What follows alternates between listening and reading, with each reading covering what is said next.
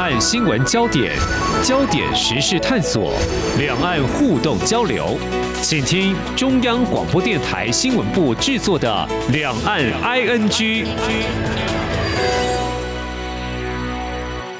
听众朋友你好，我是黄丽杰，欢迎收听两岸 ING。我们如果说谈到台湾，现在有些行业是面临缺工问题，像餐饮、旅宿呢，是最被关注的。如果说我们对接这个国家印度呢，最近印度移工到台湾也是很受到讨论的哦。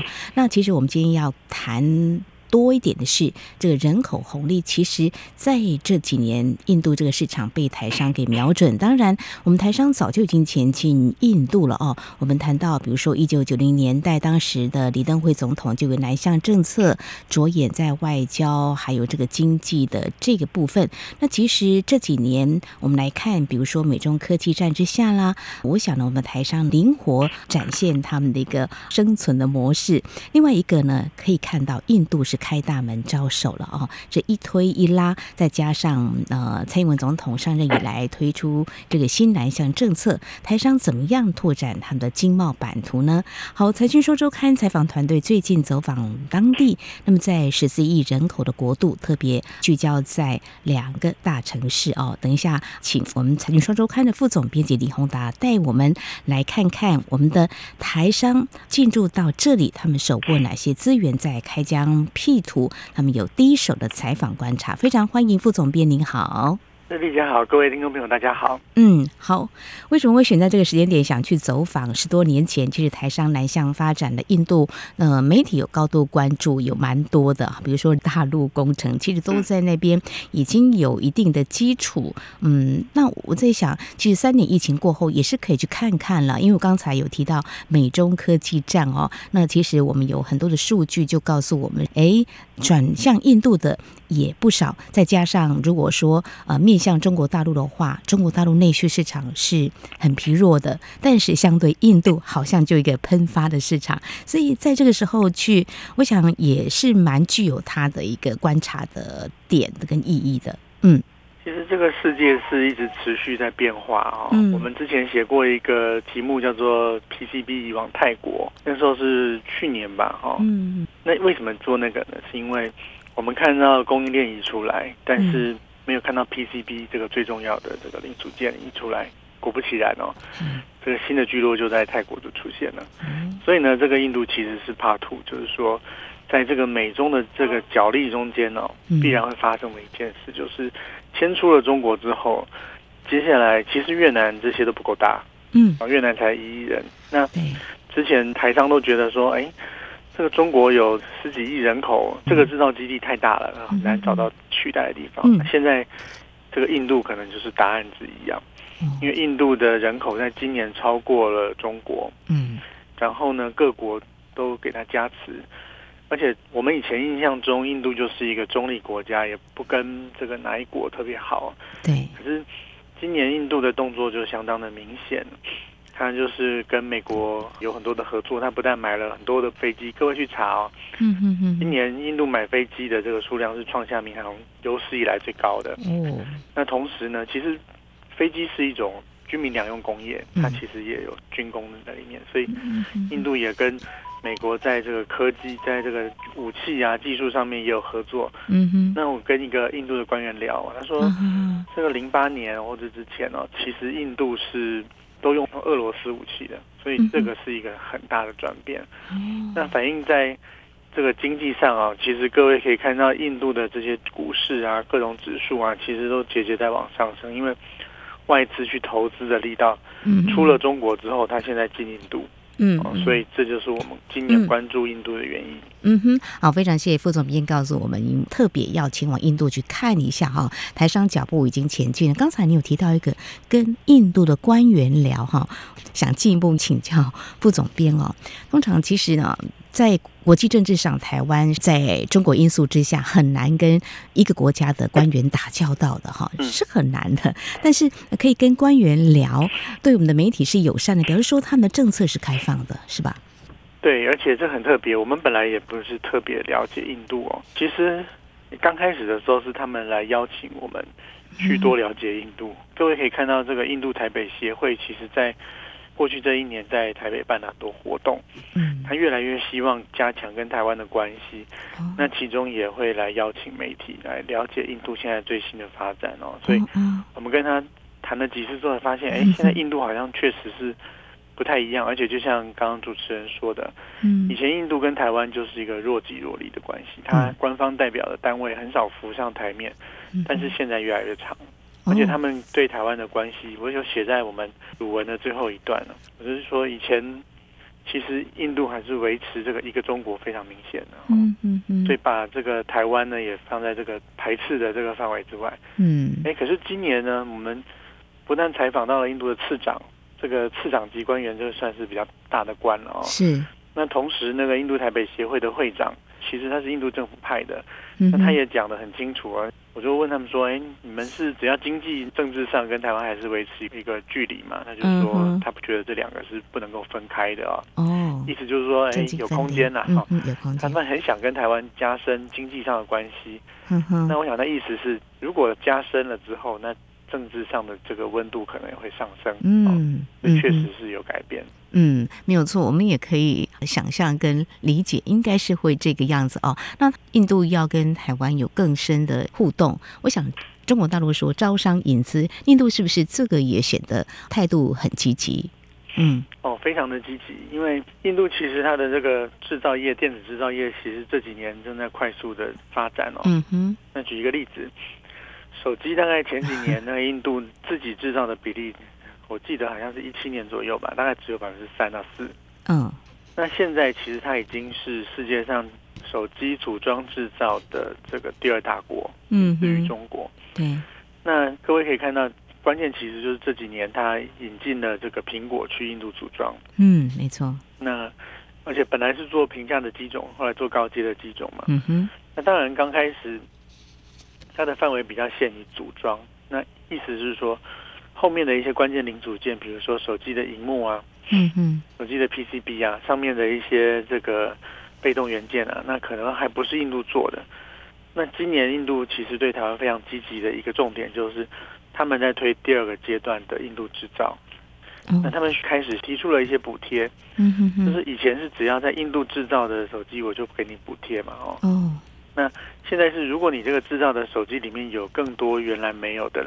在印度制造的零组件的话，补贴再往上加。嗯嗯，那他们就跟我讲说，嗯、还有什么地方比找这个台湾的这个手机零组件 供应厂更适合的？所以今年他们非常非常的积极。是谈到这个制造业哈，当然有时候我会把中国大陆跟印度会稍微做比较。中国有什么中国制造二零二五了哈？当然这个我们可以持续再关注，但是今天重点在印度。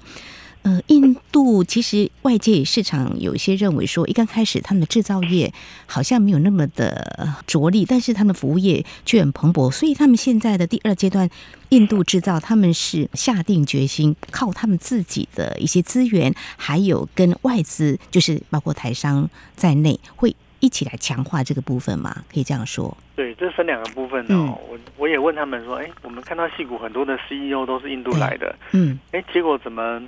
呃，你们在科技制造上面好像这个落后中国跟台湾相当的距离啊。第一个就是其实有很多历史的原因。嗯，其实印度是一九四七年才独立的，所以他到今年的二零四七年才满一百年。嗯哼。哦，那他说这个印度刚独立的时候，资源都被这个殖民者拿走了，所以印度刚开始很穷。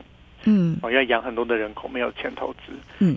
那后来呢，比较有一点钱的时候呢，中国又跟美国和解了，这个印度就只好去跟中国的对手 俄罗斯站在一起。嗯哼。啊，可是，一九九一年呢，印度因为太走这个社会主义路线了，太破产。嗯。从那个时候才开始改。哦。才开始说我们要发展经济，还不是还不是科技哦，经济哦。经济。嗯。那所以到这个二零一五年啊，一四年这个莫迪上任的时候。嗯才开始推这个所谓的印度制造，所以它有一些历史的原因。他说，嗯，以前其实印度人被殖民统治之后，也不相信自己有这个聪明才智可以做这个。那这几年，这个莫迪一直说，哎，我们要往这里去哦，那大家才觉得比较有信心。嗯，其实他的路线也是跟中国当年很像，第一步就是先用市场，嗯，换换这个制造跟技术。嗯，所以呢，如果它的第一步就是说我先调升关税，哦，你要进口的话呢，反正就设下很多这个障碍，哦，那你的成本就高。那你如果进来呢，不仅成本低呢，我还给你补贴，啊，补贴呢不只是我政府补贴，我各邦呢，你要找土地呀，要要做什么，哦，或者要怎么样，我也我也给你补贴，钱的补贴。哦，那第三就是，哎，零组件呢，现在开始又补贴，所以，嗯，这样看起来那个进口跟这个在地制造的那个价差就会差很多。他是用这个方法来开始他的第一步。那第一个阶段是从二零二零年到二零二三年，嗯，这个阶段已经就我们刚刚讲的，从几乎没有到变成组装制造的大国嘛，所以他现在在做第二阶段。其实，在一九九一年之前，印度的年经济成长率都不到百分之三。这几年可不一样了。更聚焦来看，这次你们到的城市是在孟买跟新德里，对不对？对。这个地方大概有一千五百多公里吧，还是一千？差不多就蛮远的一个廊道，就是经济成长的，可以说是一个廊带，可以这样讲吗？其实台商分两个大的聚落，比较大的是在南部叫班加罗尔。哦，它是南印度，嗯，这边有很多的制造商。嗯，那孟买跟德里这边后面其他的比较分散了，德里有一些台商。嗯，其实台商是分散在印度各个部分，像。东部的加尔各答也有一些，是。那这样来看的话，印度政府呢，他们是积极的要来打造他们的制造的王国哈。其实大家都在看说，是不是印度会成为全球第三大经济体？现在还不是嘛哈。嗯。那就来看有哪些产业，我们的台商他们是瞄准的呢？谈到印度，很多人可能还有一些。嗯，想象或许 跟我一样，印度牛很多啦哈，但是他们也有非常发达的一个都市景象。我也看一些报道，百货公司也都有很多人，这种感觉反差很大的哈。但是不管怎么样，它的基础建设是可以想象的，对不对？他们虽然就是幅员辽阔了哈，但是也会去打造基础建设，是吗？对。我们去之前呢，一直都在问说，嗯，究竟印度的这个高速公路在哪里啊？然后印度的地铁到底长什么样子？嗯，那印度现在基础建设到底做得怎么样？因为我们去的原因之一就是很多的网通的台商公司、上市公司都讲哦，今年在印度的交货交不完。嗯嗯，因为去了发现真的开始是有蛮多的基础建设哦。嗯，那我们这个文章里这次有拍到，就是嗯哼。这个不是事先安排的，这是我们在德里，呃，去一个还不错的购物小区哦，嗯，就看到这个印度的这个车主在用台达电的充电桩在替这台电动车充电。电动车？对，印度车，而且印度路上真的很容易看到电动车哦。那我讲一下，其实，在印度现在自助旅行也非常的容易了，因为有 Uber。哦，所以我们出机场就直接用 Uber 叫车，然后就走了。难以想象，以前都担心说你会不会要跟司机讲价，或者你去第三世界国家的时候，嗯，会被停在路边，然后人家跟你在喊价嘛？状况很多。但是印度开始现在非常数位化哦。哦。你说那种 Uber E 那种快送，对不对？印度也是有，而且是非常快。哦。所以这个电子支付啊，像我们讲电动车啊，嗯，到这些捷运啊、地铁啊，在这个孟买跟新德里这两个大城市是绝对没有问题的，嗯，嗯，是有的。嗯哼，所以基础建设的打造可以知道，还有数位已经这么的快速，还有电动车，我觉得好像就是虽然有些人会停留在印度还在发展当中，但是有些就会非常的先进哦。所以基础建设还有网通这个部分，是不是都是台商可以去锁定这印度几个城市的？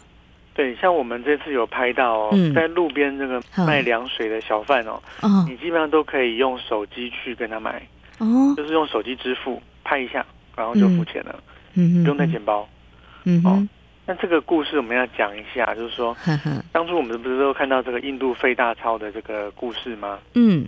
后来印度人都跟我们讲哦，他们这个非常感谢莫迪做这件事情哦。嗯，他是一整串的。哦，他说以前呢，这个印度政府救穷人就是发面包给他们。哦，他说可是这个莫迪上来之后，是发这个银行账号给穷人，感觉很奇怪嘛，对不对？哎，对呀，没有钱的人你发账号给他干嘛？是，是，但是他也是数位化的一种推动的策略方法嘛？我讲一下，其实印度是非常阶级的一个阶级意识。嗯，所以。你可以想象说，其实有权有势的人要把补助款哦，把它拿走是很容易的事情。嗯，所以莫迪第一个先推每个人都有银行账号，对不对？前一步就是每个人都要有数位身份证。哦，这个很重要，这是另外一种基础建设。嗯，每个人都有了数位身份证，有了银行账号之后，政府可以怎么样？直接把钱汇到你的户头。而且呢，其实印度政府对银行的那个控制非常强。嗯，所以所有的金流都很透明。只要我能够把钱直接打到你的户头，不要经过中间人，就不会有被剥削的问题。哦，所以他们政府资金运用的效率就大幅的提升，而且他还。把这个变成了一个平台哦，在中国，这个支付宝是属于阿里巴巴的嘛？嗯哼哼。但是印度政府想这样不行，我不能够让这种东西由私人拥有，所以他打造的是国家拥有的支付平台。嗯，哎，这就很厉害了。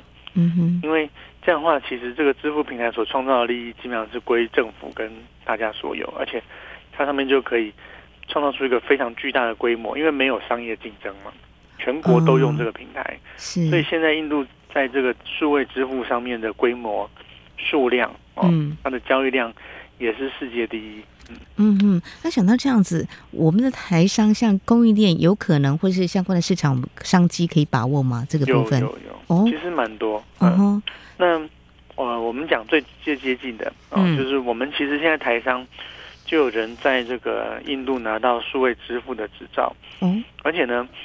这个印度政府在看到这个数位支付平台，我们刚刚讲它跟中国不一样嘛，嗯，它打造的是整个国家有点像是共有的一个支付平台，对不对？嗯，他尝到了这个成功之后，嗯，他要打造第二个、第三个，所以我们这次有报道一个台商叫做泰斯科技，嗯，他他不只拿到了数位支付的这个执照，嗯，他去年还拿到了印度，他就更加的数位化嘛，嗯，印度政府就推广了车联网。他也拿到了执照，嗯，所以呢，现在他接下来还要在印度去申请数位银行的执照哦，你自己可不可以贷款？哦，是，所以已经有人跑蛮前面的了，哦，这是非常接近核心，就是你要有执照才能做，而且印度对于谁拥有什么权利可以做什么事呢，管的是很清楚很清楚的，所以呃，我们台商是已经有人进去了，而且做的还不错。嗯嗯嗯，我看来印度这个政策非常的开放哈，那其实呃目标计划非常的清楚哈，有台商已经进驻卡位的哈。那至于在其他的这个产业面的部分还有哪些？因为哦他们提出很多的这鼓励计划哈，那么这次看到会让你们自己本身呢，像副总编常常跟产业界有蛮多的互动的，你会觉得有哪些的投资会让你觉得也蛮意外的？嗯。应该说发现了哦，我发现是相当的多，相当的多。那我们刚刚讲到数位化嘛啊，第一个讲到支付哦，是路边的小贩都可以用手机支付买东西。那这个连到什么？就连到网通嘛，对不对？对。我总要能够连上网才能够支付啊。所以这就是为什么现在这个台湾的网通公司哦，都在印度有布局。哦。因为印度正在大幅的扩张它的五 G。它的五 G，大家现在在台湾可能觉得，哎，五 G 好像我不一定要用五 G 很好嘛。嗯，会考虑。印度的用法不一样。哦。印度是拿五 G 来取代光纤，因为五 G 的频宽比四 G 大。哦。所以呢，当我这个山头讯号要打到那个山头的时候，我不要再拉线了，因为太慢了。哦。我就直接打一个无线讯号，用这个方法来让全印度快速的覆盖五 G，覆盖宽频。嗯。那大家都有宽频，我就可以数位支付。车联网什么都可以啦，所以各位可以看到，今年其实各家的这个台湾的网通大厂在印度的这个生意应该都是往上的。哦，好像生意做不完的感觉，因为印度很大，如果他们的政策一定就是可以这样。不过，难道没有竞争对手去吗？好，问这个，其实很多国家也会锁定，像美国哈，比如说苹果啦，我们刚刚提到的是另外一个面向。那其他国家是不是也会跟我们来竞争？也会有吗？嗯，这个就很有趣。其实，呃，台湾的在这个电子供应链的位置，就是我们相对没有那么贵，但是也很好用。嗯，那以前我们的竞争者很多都是大陆的对手，嗯，大陆的这个其他的公司。嗯，但是印度有一个，呃，印度的官员讲很清楚，哦，就是他们现在的贸易政策其实是尽量排除中国的这个供应商。哦，这样子，所以，嗯，这个印度变得很特别，就是中国的这个供应商受到限制，但是他们欢迎台商去投资。嗯，这个到什么程度呢？我们在新德里碰到一个台干，哦，他是给大陆的公司在那边请，哦，在那边上班。嗯嗯嗯。他说他本来在中国做美容护肤，嗯，然后去那边做那个电子产业建厂的工地监工啊。这个好像还蛮斜杠的，怎么会这样子呢？而且是一个很是啊，完全不一样的产业，怎么会？对对对，嗯。他说，因为他是台湾人，他才拿得到印度签证。你大陆人没有办法拿到印度签证。现在哦，印度现在对中国大陆的态度是这样，限制的很严。限制的很严。他对于谁可以拿到什么，谁可以怎么样，限制的很严嘛。嗯，那他现在其实你看到印度会看到很多 OPPO、VIVO 的手机，其实那个些现在也都是印度制造。哦，所以现在印度应该是可以说是全球蛮前面的手机制造国，在组装的数量上了，组装的排第二，好，就是零件都做好了，然后我们把它组在一起，啊，这个部分它已经起来了，但是零件的制造它还是缺乏相当多的零组件，嗯。嗯，那他们想什么方法去把它补起来呢？所以他们就非常，但反正他们接受了我们的采访，说他们想跟台湾合作。我们采访了印度最大的 EMS 的董事长，嗯哼，像有点像印度的红海啊，哦，他们的董事长，他们亲口讲的，说，嗯哼，他们非常非常的想跟台湾的零组件厂商合作，而且他说，嗯哼，在六到八个月内他们会打造出两个。成功案例就是台商来印度的成功案例，因为以前台商去印度都觉得很痛苦。嗯，痛苦在哪里？政策没有开放，还是印度市场也有它的问题啊？好，以前最大的问题就是不遵守合约，这是一个最大的问题。嗯哼哼。那印度的法院判的又慢，所以如果你嗯这个等不了那么久就自己不玩的话，那他就赚到了。是，所以。这是印度人也承认他们要解决的问题，所以他们最近就开了商业法院，他们要加速这方面的胜利。嗯，哦，这个很特别哈，真的没有错，就是台商要去投资，这个要想清楚，就是所谓的风险嘛，哈，你一旦投资下去。万一到时候遇到什么样的事情，你寻求这个法律途径啊，在台湾我们是可以的。那在中国大陆，我们过去也探讨，有时候还蛮久的，而且到最后的结果也可能不如预期。那印度现在会针对这个问题来做处理哈，所以这个也让投资的台商呢会比较放心一点哈。但是我们台长如果去那边设厂的话，我是蛮好奇的，就要用当地的人力喽，是吧？嗯，对。那因为如果你是制造的话，嗯，其实现在台商去印度分两种，一种是设研发中心，嗯，研发中心，那就是请比较高学历的这个工程师嘛，很多。最近很多像研华啊，嗯，或者是像联发科啊这些瑞昱这些都有在印度都设研发中心。嗯哼。那另外一种是设工厂。哦，两种。那这工厂就牵涉到管理的部分了。对，那就确实，你真的去印度投资有三个关卡嘛？嗯，就是食物、语言跟文化。是哦，那你台商要去之前，也是真的要了解一下，它真的跟以前的中国是不一样。其实还有第四个，嗯，印度是一个民主法治国家。嗯哼，那跟这个。共产党统治可能不太一样，不太一样。嗯哼，他们的人其实很温和啦，怕他敷衍你而已啦。印度人的问题就是他也要争自己的好处啦，所以他有时候他会比较敷衍，因为他就想缝去钻嘛。但是正面的冲突比较少。哦，他也是很机灵，就对。性侵的事情大概就发生在乡下比较多。嗯，这样子，但是一被报道，可能被扩大了或关注了，就因为印度很大啦。不过。接下来的印度的外劳，我们缺人嘛？对呀、啊，他长得又跟我们有点像，那就是宗教的部分可能。不过之前印尼啊这些都回教徒嘛，也可以。是啊，我们台湾包容性好像还算可以的哈。对，我们也需要人，嗯、那那个印劳这些这些人不来的话，其实印度应该是蛮互补的。嗯嗯哼，好，那。呃，因为我跟台商聊，就说如果用当地的，比如说制造业的工厂的部分的话，当地印度的这个劳力以成本来估算啊，跟中国大陆做比较的话，是不是有差别呢？嗯，大概印度的薪水，如果一般上班族的话，你大概估月薪可能台币一万块，哦，算是比较高的，中高，中高。嗯嗯嗯嗯。那如果平民，就在贫民区里面，真的很穷的人的月薪。大概也是三四千块台币，嗯，哦，到六七千块台币，嗯，比较穷的人，嗯嗯，好，虽然刚才我有提到。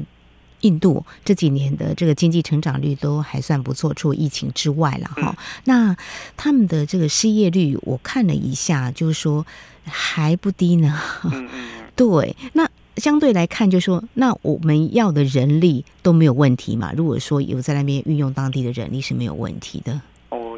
一个故事。嗯。这个我去印度机场一下飞机就觉得我真的有点不太一样。啊、怎么样？因为我们到了这个孟买机场，它很新很漂亮哦。可是每一个厕所的门口都站一个人啊。这个人是要做什么工作？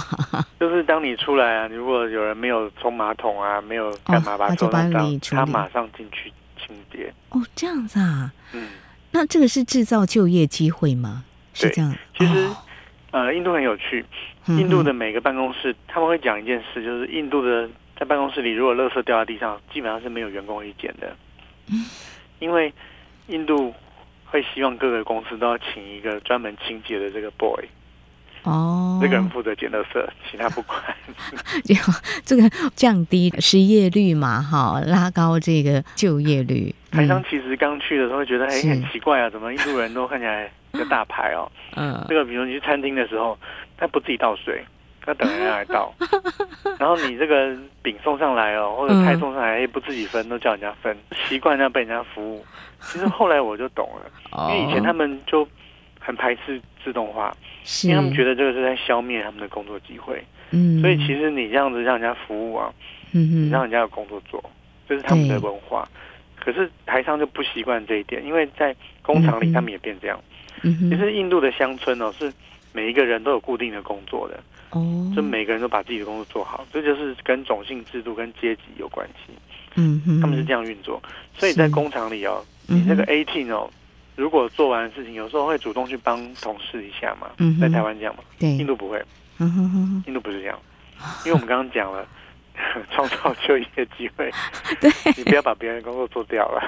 是 是是，文化不一样的，真的不一样。否则，我想有些听众会觉得说，哦，哦，在印度可以享有这么好的服务啊，那不用动了。其实背后的原因是因为像现在可能还是要去降低它的失业率了哈。嗯，那这样看起来的话，我们的。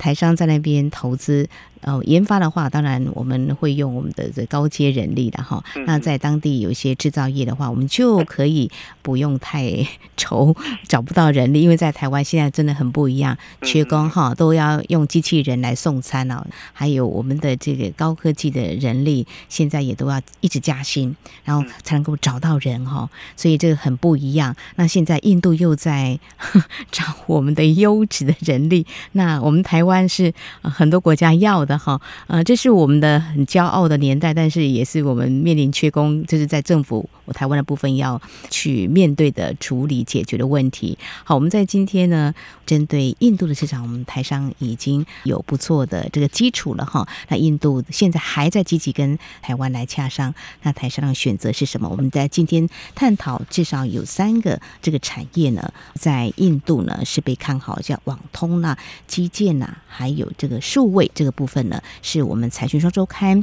采访团队在最近呢特别前往印度走访当地了解的一个现况。非常谢谢我们财讯双周刊副总编辑林宏达带给我们您第一手的采访观察。非常谢谢副总编辑，谢谢你，谢谢。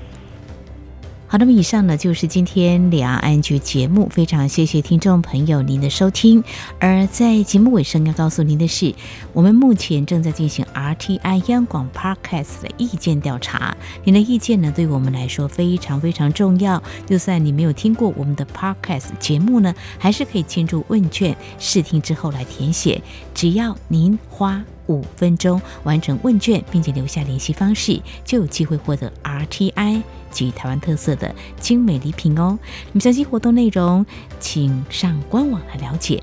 活动也只到十二月十号为止，听众朋友赶快把握机会哦。好，今天节目感谢您的收听，黄丽姐祝福您，我们下次同一时间空中再会。